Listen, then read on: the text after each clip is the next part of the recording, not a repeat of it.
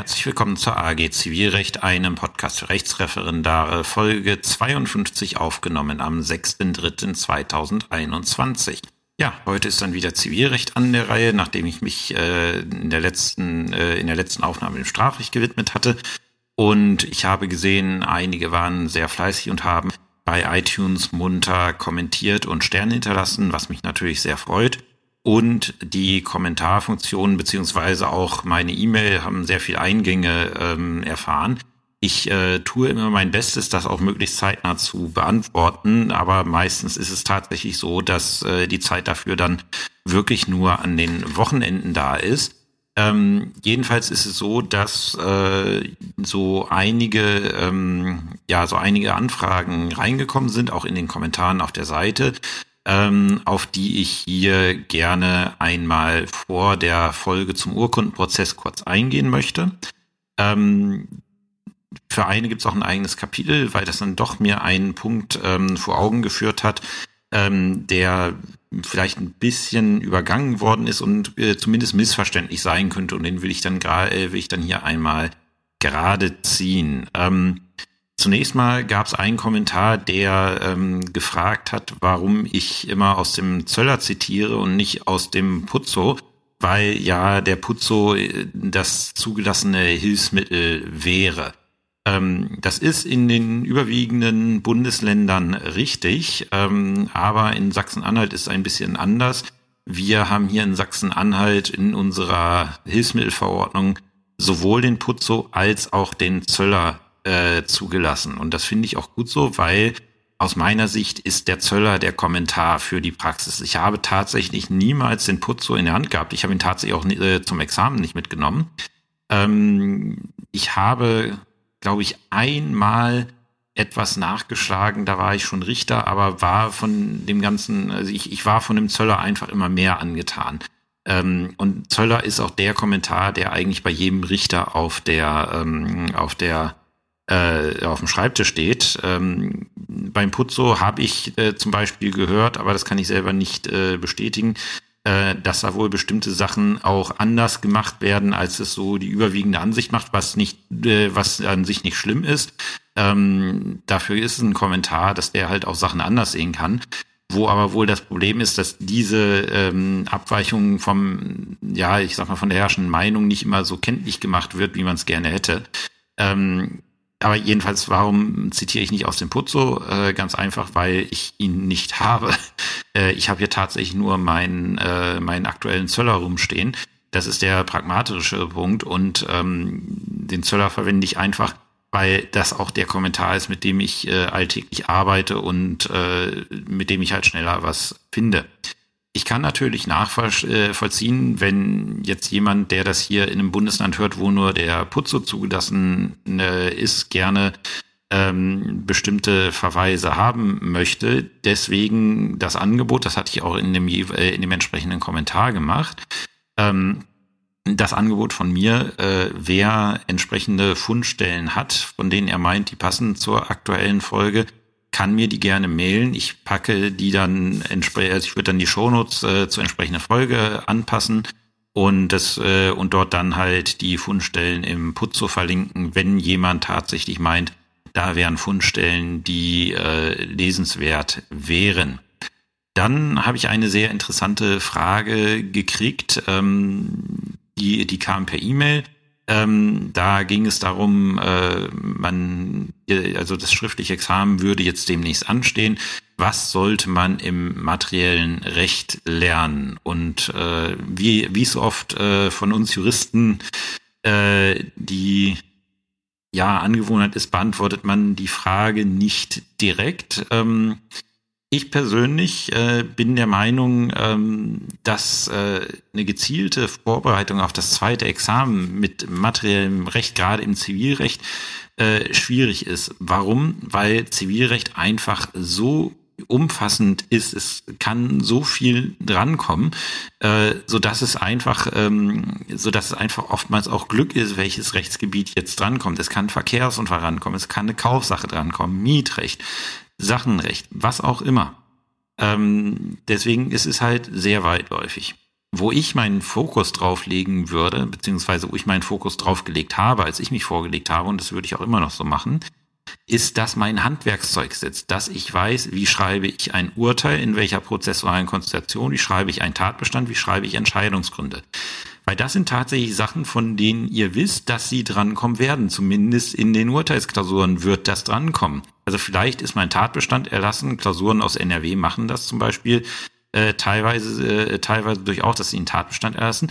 Aber den Urteilsaufbau, dass ich den kenne, dass ich die Konstellation kenne, Wiederklage, Erledigung, Versäumnisurteil, dass ich die wirklich in- und auswendig kenne, weil das ist was, da, also von den Konstellationen wird was drankommen, Urteil wird in jedem Fall drankommen und das kann ich tatsächlich stur auswendig lernen. Ich brauche jetzt keinen wirklich äh, hochgradig juristisches Geschick oder juristischen Sachverstand, um das Rupum von einem Urteil zu schreiben oder ähm, um den Tatbestand von einem Urteil zu schreiben. Das kann ich tatsächlich durch Übung lernen.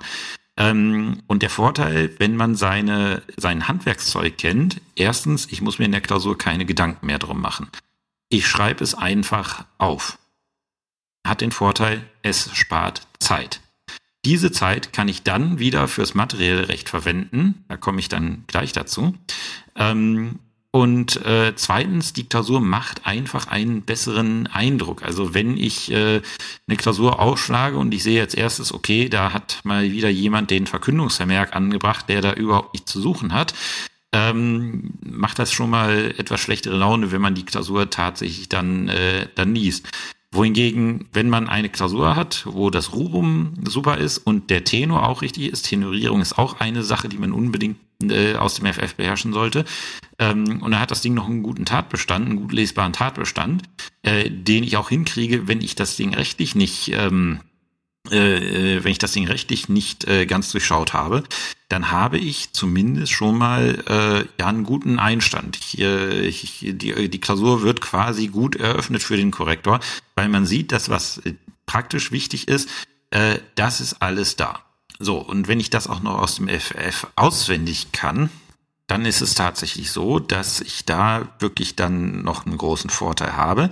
Nämlich, äh, wenn ich etwas äh, außer Routine aufschreibe, spare ich damit Zeit. Und die Zeit kann ich anderweitig verwenden. Und damit sind wir beim nächsten Thema, von dem ich meine, dass man es unbedingt lernen sollte, nämlich das effektive, der effektive Umgang mit den Kommentaren äh, es ist ja, wir, wir lassen ja den Paarland nicht aus Jux und Dollerei im zweiten Examen zu. Ihr habt durch das erste Examen gezeigt, dass ihr grundsätzlich mit dem Recht umgehen könnt, nur mit dem Gesetzestext. So, und diese ganzen Einzelheiten, die es da in den einzelnen Vorschriften gibt, ähm, die müsst ihr euch nicht mehr im zweiten Examen merken. Dafür gibt es Kommentare.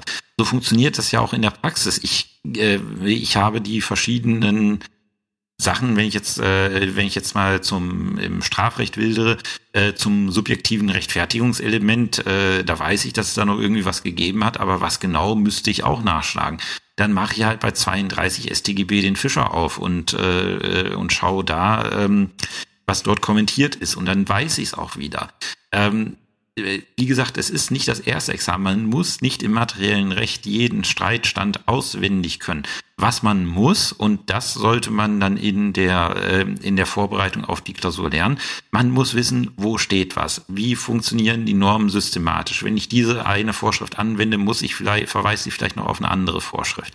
Das sind so grundlegende Sachen, die müssen sitzen und die müssen auch sitzen, ohne dass ich einen Kommentar schaue, weil Dafür ist die Zeit von fünf Stunden so knapp, dass ihr, ihr könnt euch nicht das komplette Recht neu erschließen. Ihr müsst ein grundlegendes systematisches Verständnis von den Vorschriften haben, die ihr da, äh, die ihr da anwendet.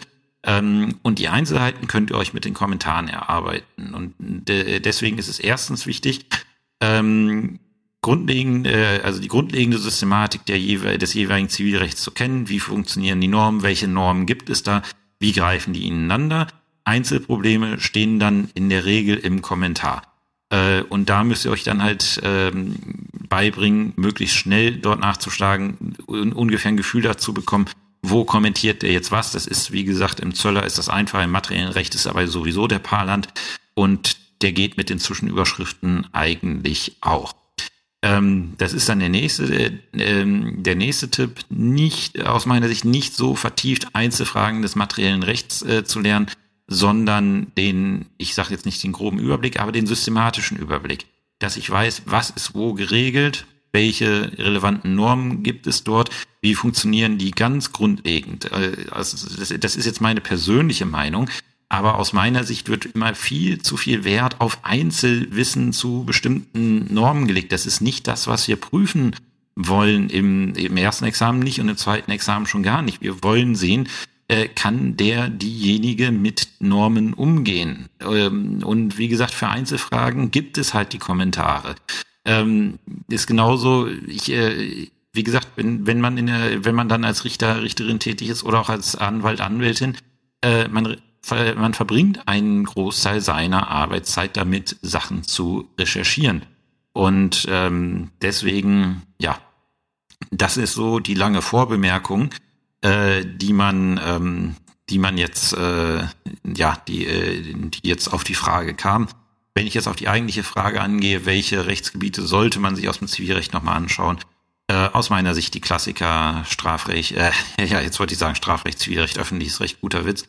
Ähm, die Klassiker Kaufrecht, ähm, äh, Kaufrecht, Mietrecht, äh, Verkehrsunfall ist sicherlich nie verkehrt. Schadenersatzrecht, weil dort viel äh, Grundsätzliches gemacht wird, also Deliktsrecht, ähm, weil da viel, äh, weil das halt auch durchaus mal vorkommt. Äh, Verkehrsunfall hatte ich gesagt, ähm, Bereicherungsrecht äh, würde ich grundlegend beherrschen wollen, dass ich weiß, wann ich, äh, wann ich da schauen muss. Im Immobiliarsachenrecht ist zum Beispiel was, ähm, was ich für weniger relevant halte. Äh, das sind so die Sachen, die mir dort einfallen. Und halt, wie gesagt, immer mal ein Auge drauf haben, was ist so aktuell in, äh, in der Presse. Äh, da hilft immer mal so der Blick auf lto.de, weil äh, dann ist man eigentlich relativ gut ähm, ja auf dem Laufenden, was so gerade aktuell los ist.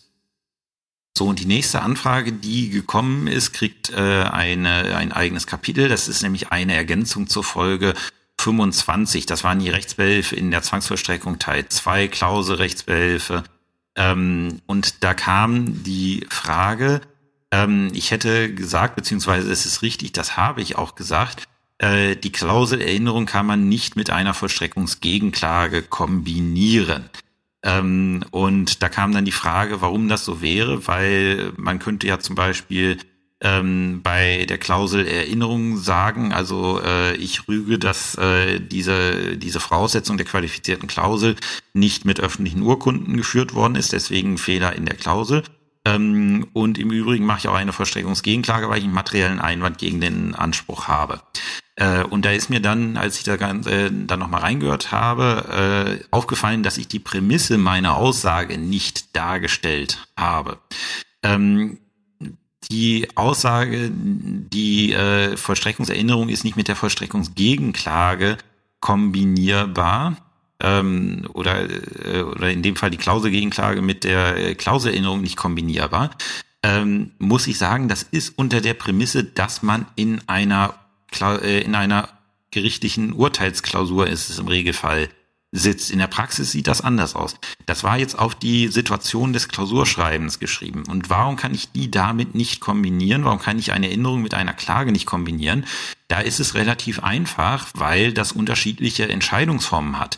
Ähm, die äh, die ähm, Erinnerung führt dazu, dass das Gericht durch Beschluss entscheidet. Äh, die Klage, ob es jetzt Klauselgegenklage oder Vollstreckungsgegenklage ist, führt letztlich dazu, dass das Gericht durch Urteil entscheidet. So, und wenn ihr da in einer Klausur sitzt, dafür, da findet eine ähm, äh, äh, da ist eine Klage erhoben worden, da findet eine mündliche Verhandlung statt und ihr sollt jetzt die zu verkündende Entscheidung entwerfen im Examen, dann könnt ihr euch gedanklich schon mal von den Erinnerungsrechtsbehelfen verabschieden für diese Klausur äh, weil die, die niemals in dieser Form getroffen werden müssen. Die Erinnerung ist ein rein schriftliches Verfahren, was nicht anderweitig, äh, was nicht zu einer mündlichen Verhandlung führt und was schon gar nicht durch Urteil entschieden wird. Und deswegen gehen die Erinnerungsrechtsbehelfe der Zwangsvollstreckung in den Urteilsklausuren, in den gerichtlichen Urteilsklausuren niemals mit den Klagerechtsbehelfen zusammen.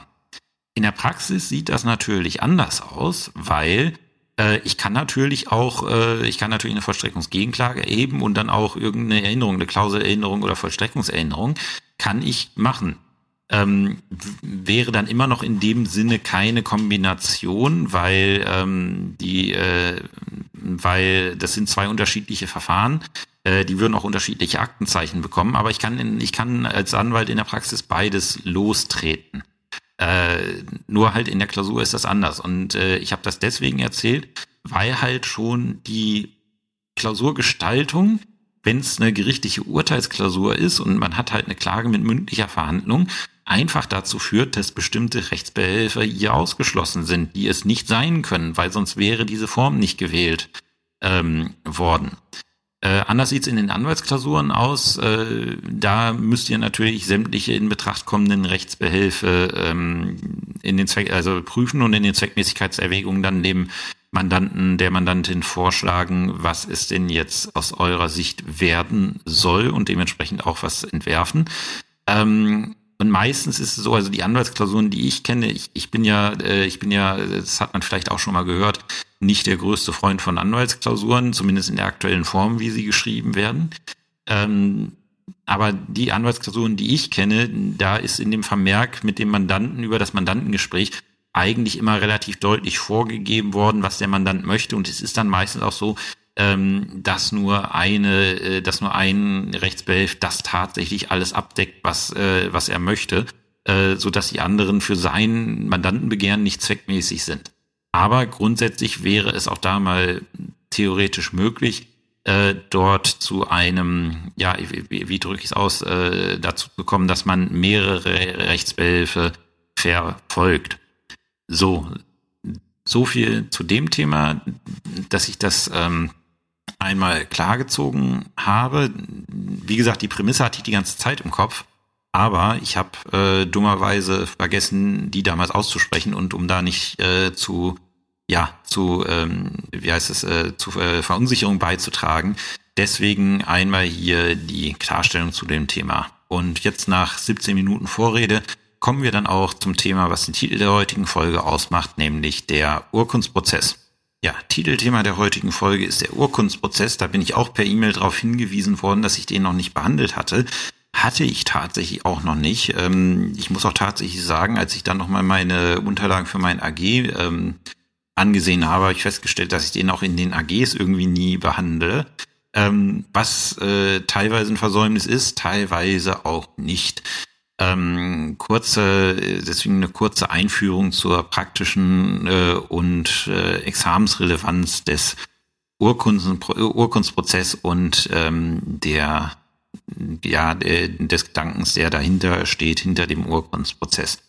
Ähm, die erste Frage ist, wie praktisch relevant ist der Urkundsprozess? Also ohne jetzt äh, offiziell Statistiken präsentieren zu können, kann ich meine eigene Statistik präsentieren in, ja, mittlerweile, es werden jetzt äh, im Mai werden es neun Jahre, ähm, in neun Jahren Berufstätigkeit als äh, Zivilrichter, nicht durchgehend, aber weitestgehend, habe ich eine Klage im Urkundsprozess bekommen. Der Urkundsprozess ist etwas, was jetzt nicht laufend vorkommt. Es ist jetzt kein Dauerbrenner in dem Sinne, sondern also ähm, wenn man, äh, wenn das Ding dann vorkommt, zückt man sehr schnell die Kommentierung, um zu schauen, wie war denn das jetzt nochmal. Ähm, aber es ist etwas, es ist ein Instrumentarium, was man kennen muss als Richter wie als Anwalt, Anwältin.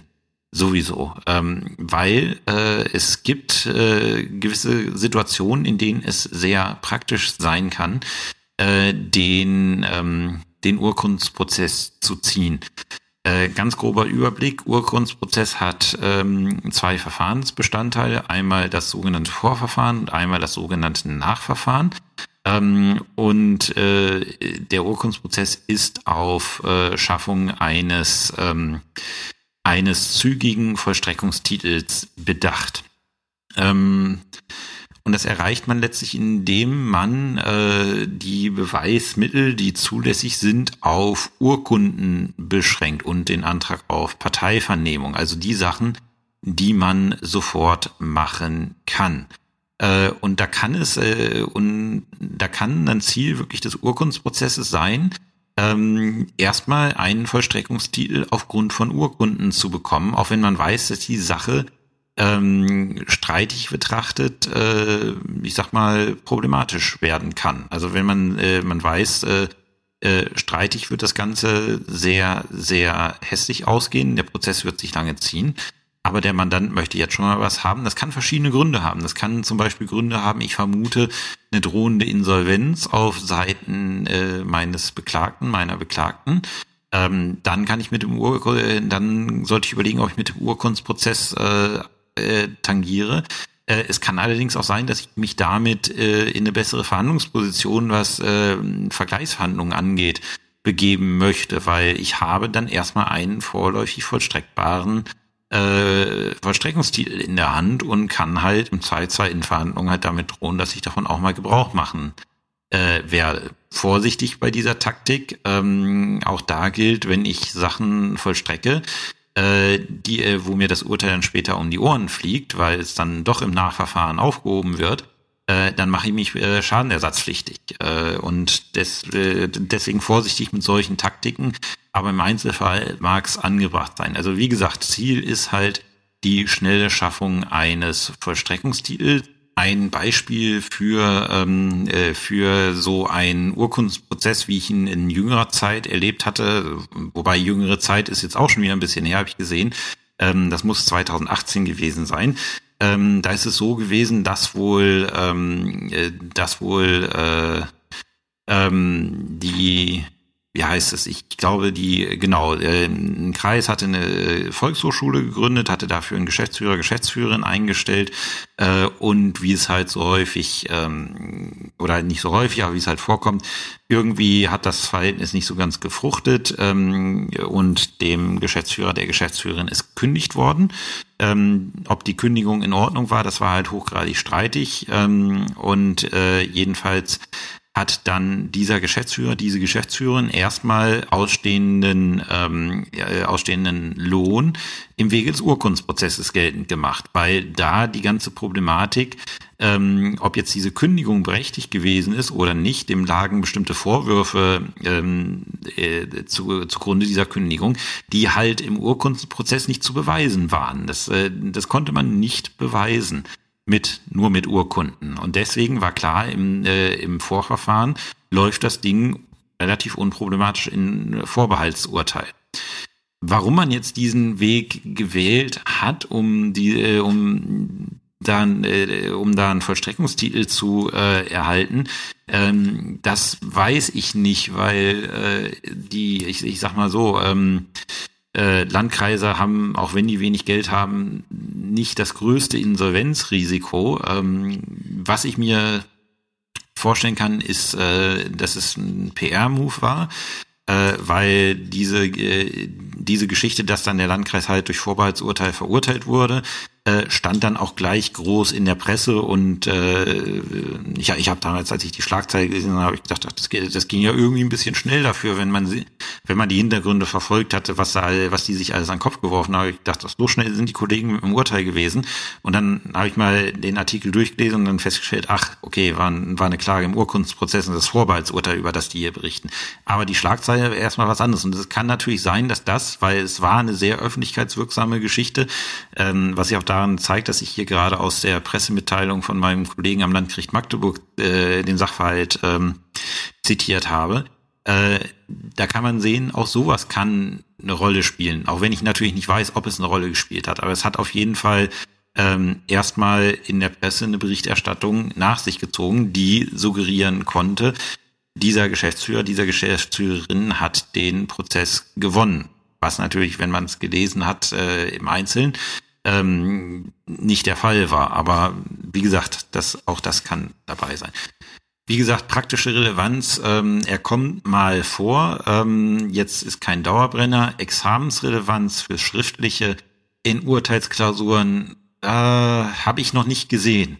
Könnte ich mir aber, jetzt, wie gesagt, wenn ich jetzt mal drüber nachdenke, frage ich mich eigentlich, warum nicht? Weil man könnte eigentlich gut die, ähm, äh, die Geschichte mit dem Urkundsprozess äh, durchlaufen lassen ähm, und dann im Nachverfahren äh, den ganzen Spaß ansiedeln. Dann hätte man nämlich mal eine Tenorierungsproblematik und eine Tatbestandsproblematik, die dem Versäumnisurteil ähnlich, die ähnelt, das gleiche abprüft, aber letztlich ähm, ja, ich sag mal, letztlich äh, anders ist. Ähm, das Problem ist, äh, das Problem dabei ist, werden wir hören, die Bindungswirkung des Vorbehaltsurteils äh, könnte uns da Probleme machen und äh, letztlich wird es darauf hinauslaufen, äh, dass die ganze Geschichte eine Beweislastproblematik wird, weil ich kann nur aufgrund dann neuer Beweismittel, die ich im Urkundsprozess nicht hatte, im Vorbehaltsurteil äh, zu anderen Ergebnissen kommen. Aber ich, äh, je mehr ich drüber nachdenke, äh, desto, äh, desto besser könnte ich mir eigentlich mal so eine, äh, so eine Urkundsprozessklausur vorstellen für die richtige Station.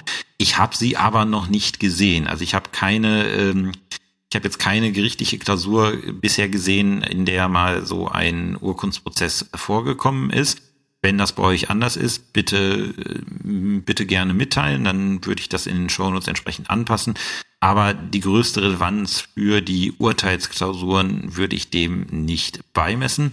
In Anwaltsklausuren kann es sein, dass ihr das in den Zweckmäßigkeitserwägungen erkennen müsst, dass hier eine Klage im Urkundsprozess möglich ist äh, und dann gegebenenfalls auch die, den Schriftsatz im Urkundsprozess einreichen müsst. Kommt halt drauf an, was euch der Mandant sagt. Aber wenn der Mandant jetzt sagt, hm, ich habe irgendwie Bedenken, dass der pleite ist und da und da sind die Vermögensgegenstände und da sollten wir möglichst schnell drauf zugreifen, das könnte dann zum Beispiel so ein äh, Warnsignal sein, was in die Richtung geht, äh, Achtung, hier muss irgendwas schnell passieren. Ähm, bei sowas äh, steht dann immer, also bei der, äh, bei den Starkworten, die ich euch genannt habe, steht dann immer im Raum Arrest oder halt Klage im Urkundsprozess. Ähm, das wären so die Sachen, die mir da spontan einführen würden. Also in Anwaltsklausuren durchaus etwas, was man über die äh, Zweckmäßigkeitserwägung einführen könnte. Äh, dann in Anwaltsklausuren wäre Klausuren wäre er aber sehr, sehr unproblematisch äh, zu handhaben, weil die Klage im Urkundsprozess sieht kaum anders aus als die normale Klage. Ähm, deswegen, also äh, also weniger problematisch dann. Herausfordernd wäre es in der gerichtlichen Klausur. Wie gesagt, da habe ich ihn noch nicht äh, gesehen. Und schauen wir uns jetzt mal genauer an, wie er funktioniert. Ähm, wie gesagt, es ist, äh, ist nicht so kompliziert. Äh, man muss einfach mal sich alle in Ruhe anschauen, wie das Ganze funktioniert. Und dann ist man gewappnet, wenn er dann über den Weg läuft. Ja, Einstiegsnorm ist Paragraph 592 ZPO. Da steht drin, welche, Zahl, äh, welche Ansprüche ich im Wege des Urkundsprozesses geltend machen kann. Und das sind Ansprüche, welche die Zahlung einer bestimmten Geldsumme oder Leistung einer bestimmten Menge anderer vertretbarer Sachen oder Wertpapieren zum Gegenstand hat. Und als Anspruch, welcher die Zahlung einer Geldsumme zum Gegenstand hat, gilt auch der Anspruch aus einer Hypothek, einer Grundschuld, einer Rentenschuld oder einer Schiffshypothek, wenn man sie dann tatsächlich mal hat. Ähm, wie man sieht, äh, sehr aufs Wirtschaftliche bedacht. Also ich kann zum Beispiel keine Unterlassungsklage im Wege des Urkundsprozesses geltend machen, ähm, sondern wirklich halt nur knallharte Leistungsklagen auf Geld oder ähm, vertretbare Sachen. Unvertretbare Sachen geht dann schon wieder nicht. Ähm, das ist das, äh, was man sich halt anschauen muss. Äh, Habe ich überhaupt einen, ähm, einen Anspruch, äh, den ich im Wege des Urkundsprozesses geltend machen kann? Ähm, wenn ich äh, ja, wenn ich äh, mich dann dazu entscheide, ich habe so einen Anspruch, dann schaue ich mir halt an, was muss ich machen. Paragraph 593 äh, Absatz 1 ZBO, die Klage muss die Erklärung enthalten, dass im Urkundsprozess geklagt werde. Äh, ja, äh, deswegen habe ich ja vorhin schon gesagt, also die Klagen im Urkundsprozess sehen nicht anders aus als die Klagen in einem Normalprozess. Ihr müsst auch bei einer Klage im Urkundsprozess den normalen, ähm, den normalen Aufbau des Schriftsatzes einhalten. Er muss halt ähm, genauso, er muss halt wie gesagt genauso aussehen, also muss alle wesentlichen Voraussetzungen einer Klage enthalten und zusätzlich noch die Erklärung, dass im Urkundsprozess geklagt wird. Und das erreicht man meistens dadurch, dass man direkt drüber schreibt, Klage im Urkundsprozess. Und das war schon. Andere Besonderheiten hat das Ding nicht. Klar, natürlich, ich muss die Urkunden, die ich zur Begründung meines Anspruches ähm, äh, anbringen möchte, muss ich mit vorlegen. Das ist logisch. Ähm, Und ich muss halt auch sehen, dass mein kompletter Anspruch durch diese Urkunden belegt werden kann. Das ist wichtig. Also ich, kann, ich habe keine anderen Beweismittel. Das, was ich einklagen, äh, was ich einklagen möchte, äh, was ich einklagen möchte, sollte ich dann auch mit Urkunden beweisen können. In dem Fall mit der Gehaltszahlung ist es relativ einfach, weil äh, ja, man kann den Arbeitsvertrag vorlegen. Daraus ergibt sich der Lohnanspruch. Äh, und mehr muss ich ja dann erstmal für einen Lohnanspruch nicht beweisen. Wenn ich dann, ähm, äh, wenn ich dann äh, dagegen Einwände habe gegen diesen Lohnanspruch, äh, wird das dann schon schwieriger werden. Oder wenn ich halt Geld aus dem Kaufvertrag haben möchte, le äh, lege ich den Kaufvertrag vor. Oder wenn ich äh, eine bestimmte Menge an Sachen die, haben möchte, lege ich halt auch diesen Kaufvertrag vor. Das sind halt die Besonderheiten, die da zu beachten sind. Die sind halt, ähm, ja, die sind halt nicht, äh, also die sind halt nicht so wahnsinnig kompliziert. Äh, als äh, da gibt es Konstellationen, die sind schwieriger.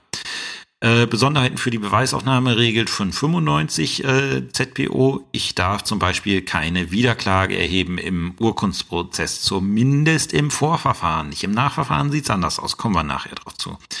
Ähm, Wiederklagen sind nicht statthaft. Warum würde den äh, Prozess verzögern? Äh, genauso keine Urkundswiederklage. Ich kann ja nicht hergehen und sagen, ich klage jetzt Wiederklagen im Urkundsprozess äh, irgendwas ein. Nein, geht nicht. Wiederklagen sind generell unstatthaft. Ähm, Wenn es mal da Streit drum gibt, ob eine, äh, ob eine Urkunde echt oder unecht ist, ähm, habe ich nur für diese Behauptung äh, Beweis, äh, also kann ich nur Beweismittel durch Urkunden oder durch den Antrag auf Parteivernehmung antreten. Wenn ich jetzt einen Zeugen habe, der sagt, ja, ich weiß, dass diese Urkunde gefälscht ist, aus denen und äh, die der Kläger vorliegt, aus denen und den Gründen. Pech gehabt, 595 Absatz 2 sagt, ist nicht. Zumindest erstmal nicht. Dass man den dann noch hört und dass man sich damit auch auseinandersetzt, ist klar, man macht es halt nur nicht sofort. Interessant in dem Zusammenhang 595 Absatz 3 ZBO. Der Urkundsbeweis kann nur durch Vorlegung der Urkunden angetreten werden. Ähm, könnte man jetzt überlegen, wenn man das so liest, ja, so what? Äh, deswegen heißt es Urkundsprozess. Aber wenn ihr euch an die äh, Beweismittelfolge erinnert äh, zu den Urkunden, ich kann ja ähm, mit Urkunden noch mehr machen oder hinsichtlich Urkunden noch mehr machen. Ähm, ich kann ja zum Beispiel, wenn ich eine Urkunde nicht habe, aber ich weiß, die ist beim Gegner, dann kann ich ja meinen Gegner verpflichten lassen, diese Urkunde vorzulegen. Müsst ihr die entsprechende Folge nochmal anhören. Da gibt's ja, Gesetz, äh, ja gesetzliche Regelungen in der ZBO für. Oder ich habe zum Beispiel, ich, ich weiß, da gibt's irgendwie ein Strafurteil, was ich als Urkunde gerne einführen möchte. Ich kenne das Aktenzeichen. Ich beantrage dann einfach Beiziehung äh, der jeweiligen Strafakte beim Gericht, um dann halt die Urkunde daraus zu verwerten. Das funktioniert hier im Urkundsprozess nicht. 595 Absatz 3 Vorlegung der Urkunden meint tatsächlich die Vorlage der Urkunden in der mündlichen Verhandlung. Das bedeutet, die müssen da sein. Dementsprechend kann ich keinen Beweis antreten durch Beiziehung der äh, irgendwelche Akten, wo sich Urkunden befinden. Und ich kann auch nicht im Urkundsprozess meinen Gegner verpflichten, diese Urkunde vorzulegen, was ich im Normalprozess möglicherweise könnte.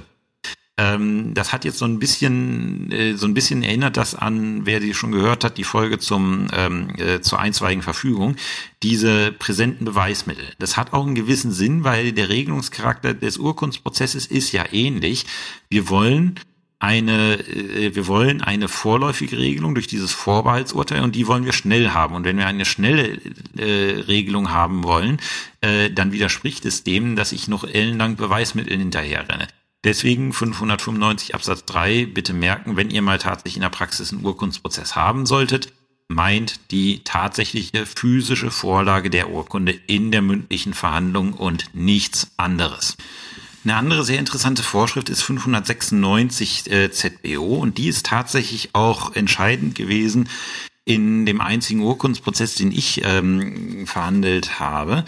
Ähm, das ist das Abstehen vom Urkundsprozess. Äh, der Kläger eines Urkundsprozesses kann jederzeit sagen, bis zum Schluss der mündlichen Verhandlung ohne Einwilligung der anderen Seite, ich möchte ähm, vom Urkundsprozess Abstand nehmen.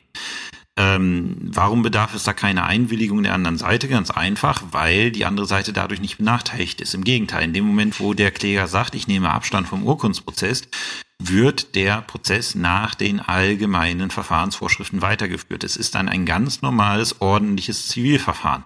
Bedeutet, alle Beweismittel sind zulässig, die die ZBO vorsieht, nicht nur die Urkunden und die Parteivernehmung. So. Ähm, hat zur Folge, hat wie gesagt zur Folge, dass das dann ein ordentlicher Prozess wird. Und diese Erklärung durch den Kläger ist unwiderruflich. Das bedeutet, wenn ihr das mal als Anwalt, Anwältin erklären solltet, müsst ihr wissen, es, es gibt gute Gründe, warum man das machen sollte oder in denen man das machen sollte. Aber ihr müsst wissen, in dem Moment, ähm, wo ihr diese Erklärung abgibt, war es das mit dem Urkunstprozess. Aus, äh, es bleibt dann das ordentliche Verfahren und in den Urkunstprozess kommt man dann nicht mehr zurück. Äh, einige werden sich sicherlich fragen, warum zum Teufel sollte ich das denn machen, wenn ich die Sache doch äh, im Urkundsprozess anhängig gemacht habe, werde ich da einen ganz gewissen äh, Grund dafür haben, das so zu machen. Und ähm, ja, äh, da kann ich aus eigener Praxis was dazu machen, äh, was dazu sagen, ähm, äh, was man da, äh, warum man das machen, in bestimmten Konstellationen machen sollte. Äh, in der Konstellation war es so, dass die Klage, es war eine Mietzahlungsklage ähm, im äh, Gewerberaum Mietrecht, äh, nee, Leasing-Sache, Leasing-Sache. Ist aber auch egal, was es war. Ähm, konnte man jedenfalls gut durch, ähm, ja, durch Kaufvertrag beweisen, äh, den Anspruch. Und im Urkundsprozess war das halt ein relativ klares Ding. Das war auch irgendwie der Beklagten klar. Ähm, und die hat halt, ähm, die hat halt dann schon mal für das Nachverfahren vorgetragen, Beweismittel benannt. Und ich kam im Rahmen meiner Vorbereitung im Urkundsprozess, kam ich irgendwie darauf, dass ich, äh, also ich kam darauf, diese Einwendungen der Beklagten sind vollkommen unerheblich. Die Zeugen werde ich nicht vernehmen, selbst wenn ähm, selbst wenn das Ganze so, äh, also selbst wenn es ein normaler Prozess wäre, die Zeugen würde ich nicht vernehmen. Ich würde der Klage hier sofort stattgeben nach dem frühen ersten Termin, weil nicht erheblich bestritten worden ist. Ähm, und so ausdrücklich habe ich es in der mündlichen Verhandlung nicht gesagt, aber ähm, ein Anwalt, der, äh, es ist der auf Zack war, konnte es halt meinen Hinweisen entnehmen, dass ich in die Richtung tendiere. Und das war dann wirklich einmal äh, richtig gute Anwaltstätigkeit. Der Klägervertreter, die Klägervertreterin hat dann in der mündlichen Verhandlung direkt nach meinen Hinweisen gesagt, ähm, ich nehme Abstand, nehme Abstand vom Urkundsprozess. Ähm, die Gegenseite war nicht ganz so schnell. Die hat sich dann nochmal recht herzlich bedankt bei der, äh, ähm, bei der Gegenseite, äh, bei, bei der Klägerseite, dass sie jetzt doch auf den schnellen Vollstreckungstitel verzichten und das wäre ja alles viel schöner, dann könnte man auch Vergleichsgespräche führen. Ja, was äh, die, die hat halt damit gerechnet, dass es, äh, dass es einen Verkündungstermin Beweisbeschluss gibt und nicht die Zeugen lade. Ähm, aber was gab es dann? Äh, und warum hat der Klägervertreter, die Klägervertreterin das gemacht? ähm, wenn ihr jemals erkennen solltet, dass das Gericht die, äh, den Argumenten der Gegenseite nicht folgt, die für unerheblich hält, äh, dann nehmt äh, in der mündlichen Verhandlung, dann nehmt Abstand. Das Gericht macht einen Verkündungstermin und was passiert? Es geht, es ergeht ein normales vorbehaltloses Endurteil ähm, was überhaupt, äh, wie gesagt, ähm, weil, was dann nochmal deutlich besser ist. Dann habt ihr nämlich den Rechtsstreit an der Stelle schon abgeschlossen und es braucht kein Nachverfahren mehr, es geht viel schneller.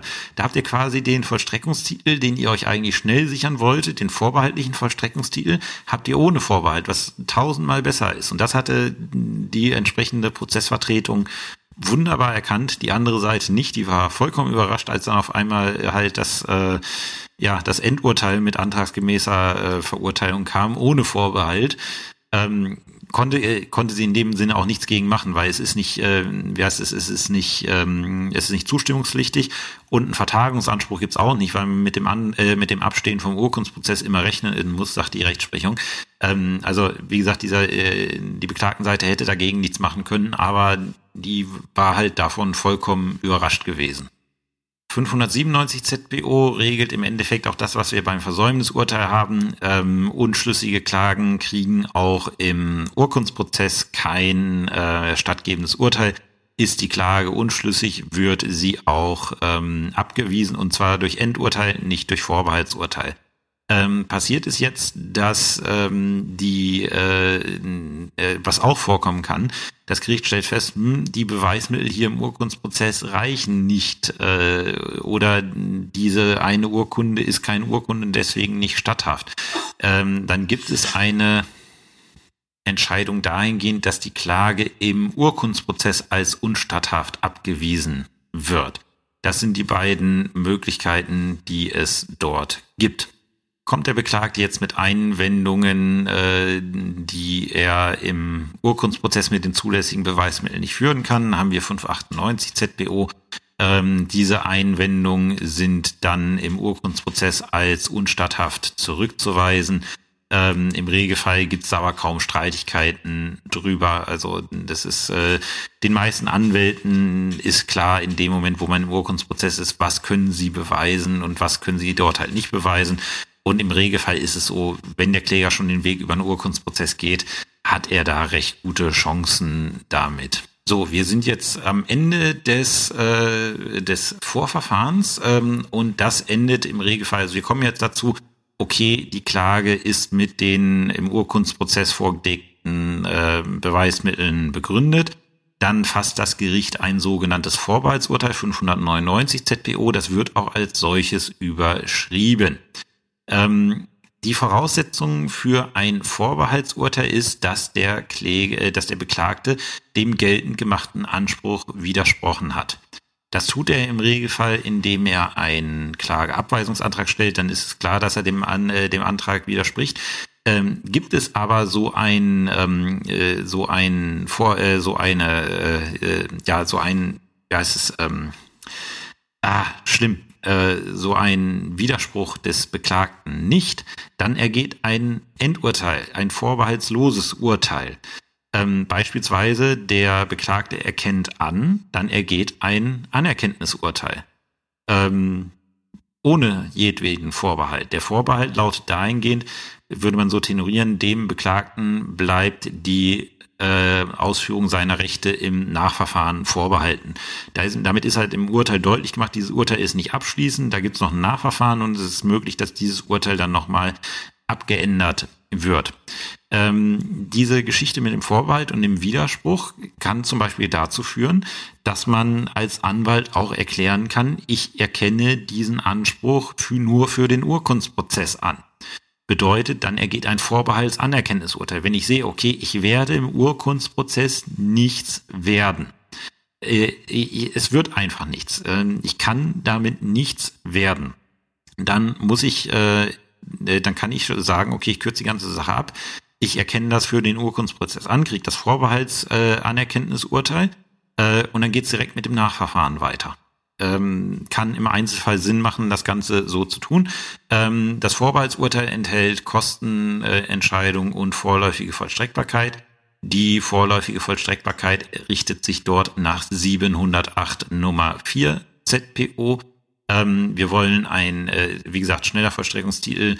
Dementsprechend brauche ich auch möglicherweise eine schnelle Vollstreckung und deswegen sind Urteile im Urkundswechsel- äh, oder Scheckprozess ohne Sicherheitsleistung nach 708 Nummer 4 vorläufig vollstreckbar. Ähm, dann noch äh, Paragraph 599 Absatz 3 ZBO. Das Urteil ist im Bezug auf Rechtsmittel und die Zwangsvollstreckung als Endurteil anzusehen. Bedeutet, gegen dieses ähm, Vorbehaltsurteil kann ich auch Berufung einlegen. Wenn ich der Meinung bin, nein, diese Urkunden rechtfertigen den Anspruch nicht oder die Klage ist unschlüssig aus bestimmten Gründen, kann ich das schon im äh, kann ich das schon im, ähm, im Urkundsprozess mit der Berufung gegen das Vorbehaltsurteil geltend machen. Ähm, was in jedem Fall passiert, äh, wenn das Vorbehaltsurteil ergeht, äh, schließt sich danach das Nachverfahren an. Und das kann halt dazu führen, dass, äh, dass es eine Entscheidungszersplitterung gibt. Weil ich kann bei äh, das Nachverfahren muss ich sowieso machen in dem Moment, wo ich ein Vorbehaltsurteil habe. Und es kann sein, dass gleichzeitig das Rechtsmittelgericht nochmal mit dem Berufungsverfahren gegen das Vorbehaltsurteil befasst wird. Und das kann so zu einigen, äh, ja, nicht Problemen führen, aber man muss halt wissen, wie man damit umgeht. Ähm, Gibt es im letzten Kapitel. Jetzt schauen wir uns einmal das Nachverfahren an. Ja, das Nachverfahren ist nicht wirklich kompliziert. Es wird gegen Ende dann einmal kompliziert, wenn es um die Tenorierung geht. Ähm, das Nachverfahren bedeutet einfach nur, wir gehen vom Urkundprozess jetzt in einen ähm, normalen Prozess über. Also dasselbe, was passieren würde, wenn der Kläger vom Urkundsprozess Abstand nimmt. Ähm, und das passiert von Amts wegen. In dem Moment, wo das Vorbehaltsurteil in der Welt ist, geht die Geschichte ganz normal weiter. Ähm, da ist überhaupt nichts Besonderes. Es bleibt dasselbe Verfahren, hat dasselbe Aktenzeichen, kein neues Aktenzeichen dafür, wechselt keine Zuständigkeit. In dem Moment, wo das Vorbehaltsurteil in der Welt ist, muss ich hingehen und sagen, okay, Termin zur mündlichen Verhandlung wird bestimmt auf. Und wenn ich dann halt meine, ich brauche Zeugen, sollte ich die gleich laden. Also ich führe dann einfach den ganz normalen Prozess durch mit der Besonderheit, dass ich halt dieses Vorbehaltsurteil schon drin habe. Und jetzt überprüfe ich halt, ob mit allen Beweismitteln, die zugelassen sind, nicht nur den Urkunden, dieses Vorbehaltsurteil so richtig ist. Gegebenenfalls muss ich dann Modifikationen vornehmen. Ähm, es ist äh, dann so, dann ab diesem Zeitpunkt gilt wieder allgemeines Prozessrecht. Da gelten dann auch nicht die Einschränkungen. Ich kann alle Beweismittel benutzen. Ich kann zum Beispiel auch eine Wiederklage erheben. Allerdings keine Urkundswiederklage. Das funktioniert nicht. Aber ich kann eine allgemeine Wiederklage erheben im Nachverfahren. Äh, alles ganz normal, wie man es kennt. Ähm, das einzige Problem, was ich halt möglicherweise haben kann, es ist ja schon ein Urteil in der Welt, wo ich mich äh, ja als Gericht schon mal, das, das ist ja auch ein Urteil mit Tatbestand und Entscheidungsgründen, wo ich mich ja rechtlich schon mal zur Sache verhalten habe. Und dieses Vorbehaltsurteil kann auch in Rechtskraft erwachsen.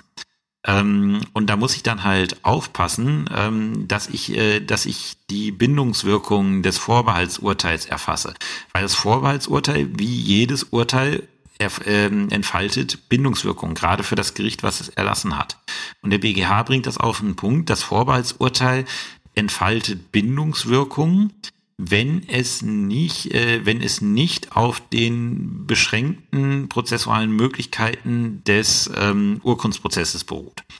Beispiel: Wenn ich, ähm, äh, wenn ich jetzt einen Zeugen benenne, einen Zeugen konnte ich bisher nicht benennen. Und der Zeuge sagt mir was anderes, sagt, diese Urkunde war falsch oder es ist mündlich was anderes vereinbart worden, als was da im Vorbehaltsurteil festgestellt ist aufgrund der Ur Urkunde. Dann ist es logisch, dieses Vorbehaltsurteil kann insofern keine Bindungswirkung ähm, entfalten. Ähm, weil es ist, äh, weil da einfach diese eingeschränkte Prüfungskompetenz äh, im Urkundsprozess war. Dieses Beweismittel war nicht statthaft. Wenn ich jetzt sage, dieses Vorbehaltsurteil hätte Bindungswirkungen, dann führe ich das ganze Nachverfahren ad absurdum. Äh, wenn ich jetzt allerdings dazu komme, ähm, ich, ich bin jetzt den Fall einfach mal so, es würde nie so laufen, aber ich spinne ihn einfach mal so, um es zu verdeutlichen. Ähm, das Vorbehaltsurteil geht durch im Urkundsprozess ähm, und der Beklagte, das Vorbehaltsurteil wird auch rechtskräftig und jetzt im Nachverfahren sagt der Beklagte, ja, liebes Gericht, da hast du aber das Recht falsch angewandt, die Klage war unschlüssig. Äh, und das Gericht sagt, äh, ja, äh, jetzt wo ich nochmal drüber nachdenke, stimmt das sogar. Äh, dann hat der Beklagte Pech gehabt, weil an diese Entscheidung bin ich dann durch das rechtskräftige Vorbehaltsurteil äh, gebunden. Die, ähm, die, äh, die Schlüssigkeit der Klage wird auch im Urkundsprozess vollständig und umfassend geprüft. Da gibt es keine äh, verfahrenstypischen Beschränkungen und deswegen würde dort dann die Bindungswirkung des Vorbehaltsurteils greifen. Also wie gesagt, entscheidendes Kriterium für die Frage, besteht hier eine Bindungswirkung durch das Vorbehaltsurteil, ähm, ist die Frage, hat es äh, urkundsprozessbedingte Einschränkungen gegeben? Ähm, wenn es die gegeben hat, dann gibt es keine Bindungswirkung, äh, gibt es für diesen Punkt keine Bindungswirkung. Hat es sie nicht, äh, hat es sie, äh, hat es sie nicht gegeben, dann ist das Gericht an das Vorbehaltsurteil gebunden. Wie gesagt, äh, die, äh, die, äh, die Unschlüssigkeit der Klage kann ich bei einem ergangenen Vorbehaltsurteil nicht mehr rügen.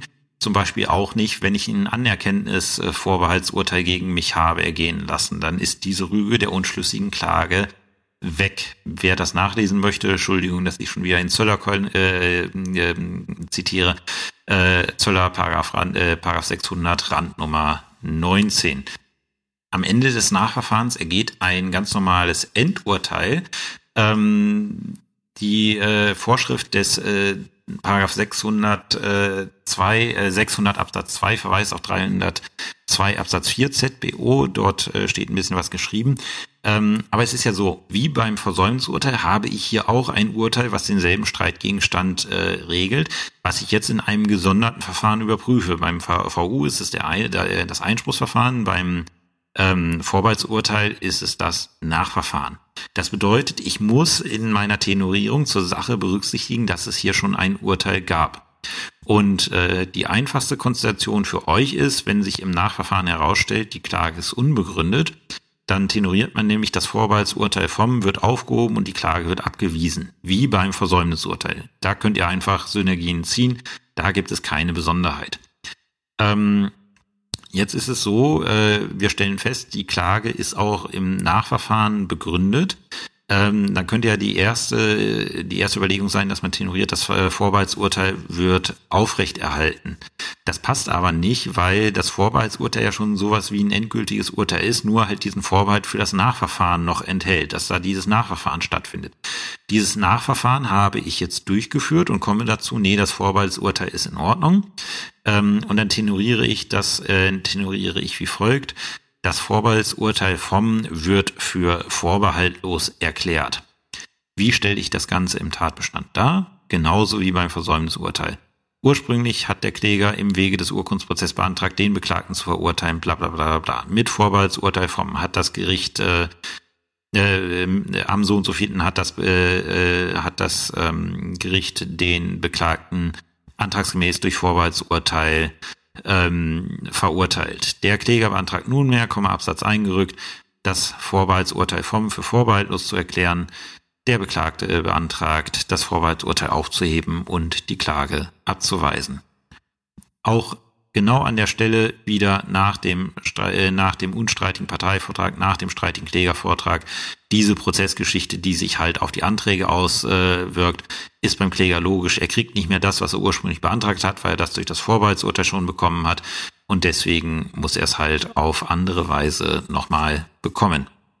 So viel zum Thema Vor äh, Vorbehaltsurteil und Nachverfahren und wir schauen uns nochmal kurz den äh, an, wie die Dinge stehen, wenn das, ähm, wie heißt es, wenn das äh, Rechtsmittel gegen das Vorbehaltsurteil, die Berufung gegen das Vorbehaltsurteil mit dem Nachverfahren ja zusammenfällt.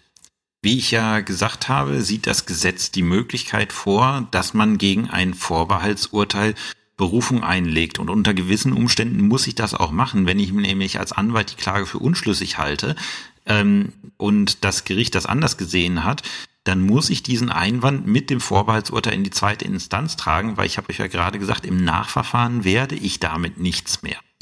Ähm, und dann hat man diese Konstellation, das Berufungsverfahren wird durchgeführt im Urkundenprozess. Da wird dann nach den Regeln des Urkundenprozesses geprüft, ist dieses Vorbehaltsurteil in Ordnung. Gleichzeitig, und das muss ich gleichzeitig machen, weil es halt unterschiedliche Schritte sind, muss ich aber den Normalprozess im Nachverfahren weiterführen. Und dann kann es halt passieren, ähm, dass irgendwer schneller ist als der andere. Ich würde, ich würde darauf tippen, im Regelfall ist es das Berufungsgericht, was schneller ist als äh, das erstinstanzliche Gericht, aber anscheinend ist auch schon mal anderes vorgekommen. Äh, gehen wir jetzt mal davon aus, ähm, das Vorbehaltsurteil äh, geht jetzt in die zweite Instanz und das äh, Berufungsgericht sagt, alles in Ordnung, das Vorbehaltsurteil ist in Ordnung, aber mehr auch nicht. Sagt das Vorbehaltsurteil, äh, die Berufung gegen das Vorbehaltsurteil wird zurückgewiesen. Dann haben wir kein Problem, weil dann für, äh, geht, das, äh, geht, das, na, äh, geht das Nachverfahren normalerweise seinen Gang. Ähm, jetzt ist es halt so, ähm, das Berufungsgericht sagt, nee, die Klage war unschlüssig. Das äh, Berufungsgericht hebt das Vorbehaltsurteil in der zweiten Instanz auf und weist die Klage ab. Dann und dieses Urteil wird dann auch noch rechtskräftig, dieses, dieses Berufungsurteil. Dann ist fe rechtskräftig festgestellt durch das Berufungsgericht, diese Klage war unschlüssig. Auf diese Klage darf man nicht verurteilen. Und aufgrund der Bindungswirkung führt das halt, halt dazu, dass dieses Nachverfahren halt endet, weil diese rechtliche Frage ist rechtskräftig geklärt. Ähm, ist im Nachverfahren schon ein Endurteil ergangen und dagegen Rechtsmittel eingelegt worden, ist dieses, Rechts, äh, ist dieses Rechtsmittel dann ähm, aufgrund prozessualer äh, Überholung erledigt. Das äh, müsste man in, für erledigt erklären nach 91 Jahre über die Kostenentscheidung entscheiden. Und der BGH sagt sogar, selbst ein rechtskräftiges Urteil im Nachverfahren wird hinfällig, wenn im Vorverfahren das, ähm, äh, das Vorbehaltsurteil aufgehoben und die Klage rechtskräftig abgewiesen wird. Soweit geht das. Ähm, das ist die eine Konstellation. Nächste Konstellation ist, ähm, der äh, aus irgendwelchen Gründen, ich weiß nicht, wie das passieren kann, soll, äh, passieren können sollte in der zweiten Instanz. Möge, äh, also da müsste ich dann wirklich mal nachschauen, ob man auch in der zweiten Instanz noch vom äh, Urkundsprozess absehen kann. Aber die nächste Konstellation ist halt, ähm, das Vorbehaltsurteil wird auf ein Rechtsmittel des Klägers dahingehend geändert, dass der Beklagte vorbehaltlos verurteilt wird. Zum Beispiel, weil der Beklagte keinen wirklichen Widerspruch gegen den Anspruch erhoben hat. Aber ich kann mir das kaum vorstellen. Aber klar, in dem Moment, wo das Vorbehaltsurteil durch das Berufungsgericht für vorbehaltlos erklärt wird, fehlt auch jede Grundlage, das Nachverfahren weiter durchzuführen. Das sind die beiden Fälle, in denen das Berufungsgericht schneller ist als das, ähm, äh, als das erstinstanzliche Gericht. Ist das erstinstanzliche Gericht schneller und da ist es jetzt wichtig, dass das halt rechtskräftig wird, was das erstinstanzliche Gericht macht. Im Nachverfahren stellt sich jetzt raus, ähm, also wir haben ein Vorbehaltsurteil, was ergangen ist. Das Vorbehaltsurteil liegt in der Berufung. Irgendwas Berufungsgericht kommt nicht dazu. Das erstinstanzliche Gericht macht im Nachverfahren weiter und kommt jetzt dazu, nee, okay, das ist, ähm, ja, das ist äh, alles ganz anders. Hebt das Vorbehaltsurteil auf, weist die Klage ab. Ähm, das wird rechtskräftig. Damit endet auch der Urkundsprozess, der in höherer Instanz noch schwebt, äh, mit der Folge, dass der Kläger sämtliche Kosten zu tragen hat. Ist logisch. In dem Moment, wo rechtskräftig durch das äh, im Nachverfahren festgestellt wird, äh, dass dieser Anspruch nicht besteht, kann ich auch im Urkundsprozess zu keiner anderen Feststellung mehr kommen.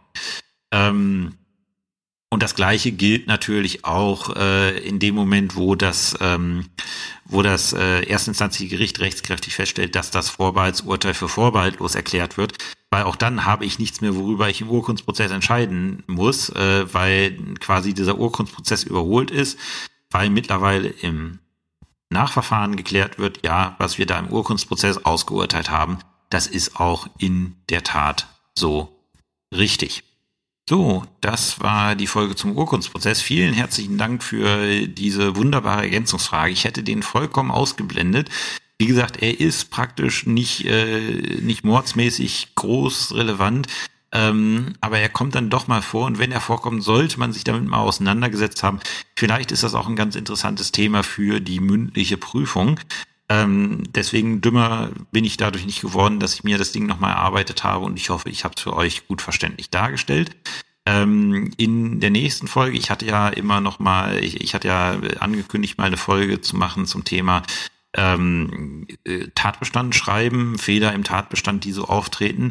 Und äh, die würde ich mittlerweile tatsächlich äh, zu einer Teil 2 Folge von typischen Fehlern in Examensklausuren schreiben, weil ich äh, in letzter Zeit wieder viel zivilrechtliche Sachen korrigiert habe und da so eine eigene Liste habe an Sachen, die teilweise einfach wirklich banal sind, äh, die nicht sein müssen. Und deswegen gibt's dann äh, für diejenigen, die in der Nähe der Prüfung sind, einfach noch mal ein Tipp, äh, wie halt die Sache mit den Examensklausuren aussehen, worauf man achten sollte, so mir nicht doch wieder noch irgendwas Besseres aufgrund der sehr freundlichen und umfassenden äh, Kontaktaufnahmen einfällt, was ich dann doch noch besprechen könnte. Habt bis dahin eine schöne Zeit und bis zum nächsten Mal. Tschüss.